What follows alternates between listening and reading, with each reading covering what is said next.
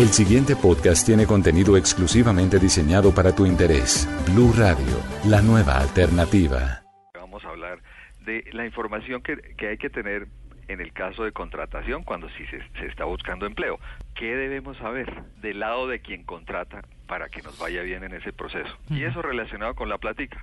Fíjate que muchas personas que están buscando empleo cometen el, el, el error más grande y es disparar hojas de vidas a diestra y siniestra. Y eso no funciona.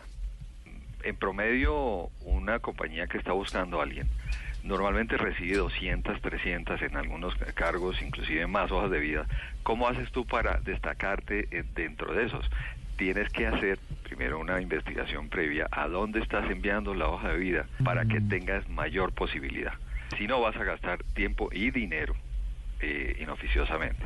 Ahora, ¿qué es lo que más se fija un reclutador, ya sea la empresa que está contratando o los famosos buscadores de talento? ¿Qué es lo que más se fijan? Obviamente la aspiración salarial, la, eh, la compensación que va a ofrecer, la, una balance entre cómo se, la persona puede crecer en su carrera dentro de la empresa y la experiencia que trae el equilibrio de la vida laboral, cuánto tiempo va a necesitar. Le da valor, pero dependiendo de los criterios que tenga la compañía. Es importante saber quién es el, la compañía, cuál es la compañía que está buscando el candidato y hacer la tarea. ¿Cuál es la tarea? Averiguar lo más posible yo como candidato sobre esa empresa, sobre esa entidad, cómo funciona, cuáles son sus criterios, cuáles son sus valores y asimismo entenderé si eso lo valoran o, si, o es un, un punto negativo en el momento de presentarse. El tema salarial definitivamente es muy sensible, obviamente. Hay dos casos en los cuales, uno, te piden tu aspiración salarial. ¿Cómo haces para poner el número? Ese es un punto muy importante. Por un lado, tienes eh, tu presupuesto, dices, sí, yo necesito ganar tanto dinero. Por el otro es cómo está el mercado eh, en ese tipo de cargos cuánto está normalmente eh, el mercado ofreciendo. Y esa investigación hay que hacerla para no estar ni por debajo ni por encima y que se destaquen más otras cosas que no son del salario, como son tus ventajas como profesional, tus ventajas de experiencia que tienes, que sean las que se destaquen más. Si no hay eh, esa, esa información, no te piden esa información de aspiración salarial, es mucho mejor. ¿Por qué? Porque al lograr la entrevista se puede destacar mucho más esas habilidades que para la empresa son mucho más valiosas. Ejemplo, ¿cuáles habilidades? Tú tienes habilidades adicionales a los que normalmente exigiría el cargo que pueden ser importantes. Por eso una parte de la tarea es, cuando tú ves los requisitos para el cargo, ver cuáles de esos requisitos llenas o sobrepasas y en la hoja de vida tienes que hacerlos ver muy claramente.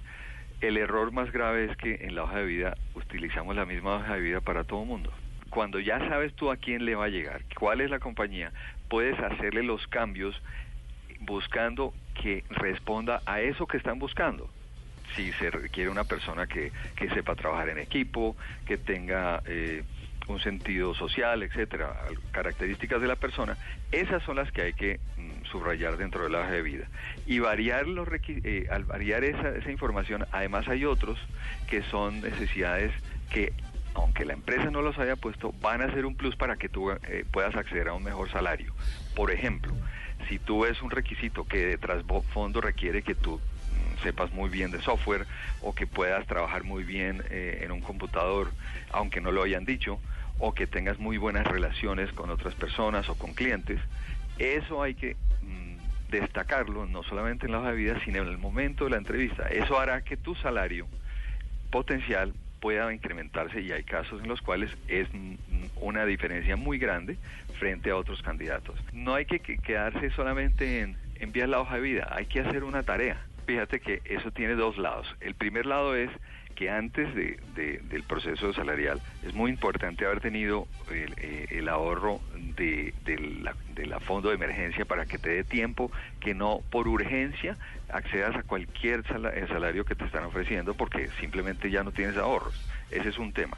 El otro es, fundamentalmente, es el potencial que este nuevo empleo te da. Tú puedes eh, entrar a una compañía donde te van a a, ofrecer un menor salario, pero la investigación que vas a hacer es decir, mire, tengo una oportunidad de crecimiento muy importante y seguramente voy a llegar con las capacidades con las que me enganchan, más las que voy a demostrar eh, ya en la ejecución de mi trabajo, a acceder a diferentes posiciones dentro de la empresa.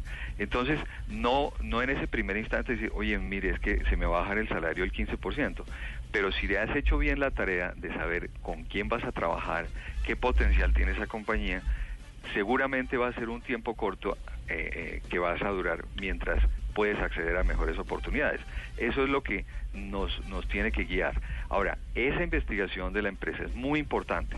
Muchas em, eh, personas entran a empresas donde el salario no es el problema, quedan bien pagas, pero o el ambiente laboral es adverso o la reputación de la compañía no es la mejor o simplemente te vas a quedar estancado.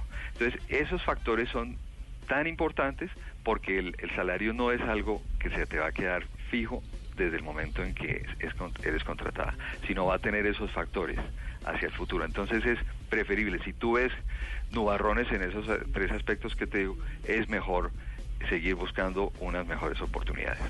Si el aspecto salarial no es solamente lo que la empresa esté ofreciendo, sino lo que tú vas a llevar como ventajas a la compañía y seguramente eso va a aumentar la posibilidad de salario.